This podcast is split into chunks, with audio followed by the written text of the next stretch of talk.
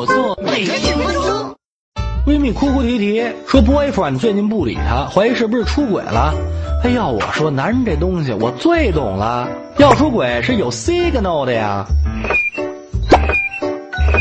参加活动不肯带你，三天两头说有应酬，不是陪客户就是同事吃饭组局。你要想跟着去，他总有理由不带你。嘿，client 和 colleague 也都不用回家的嘛。突然爱发脾气了，要不说你没把西装熨平，要不就抱怨你化妆用了太多时间。什么小事都不 patience，一准儿是对你丧失兴趣了，开始 smoking drinking。他以前是个优质男，现在怎么就烟酒不断呢？这格外要小心。谁知道他突然多了什么心事儿，才有这个 hobby？他手机变得格外。重要，拿出手机不敢当你面输密码，对电话响特敏感，更不敢把手机上交给你。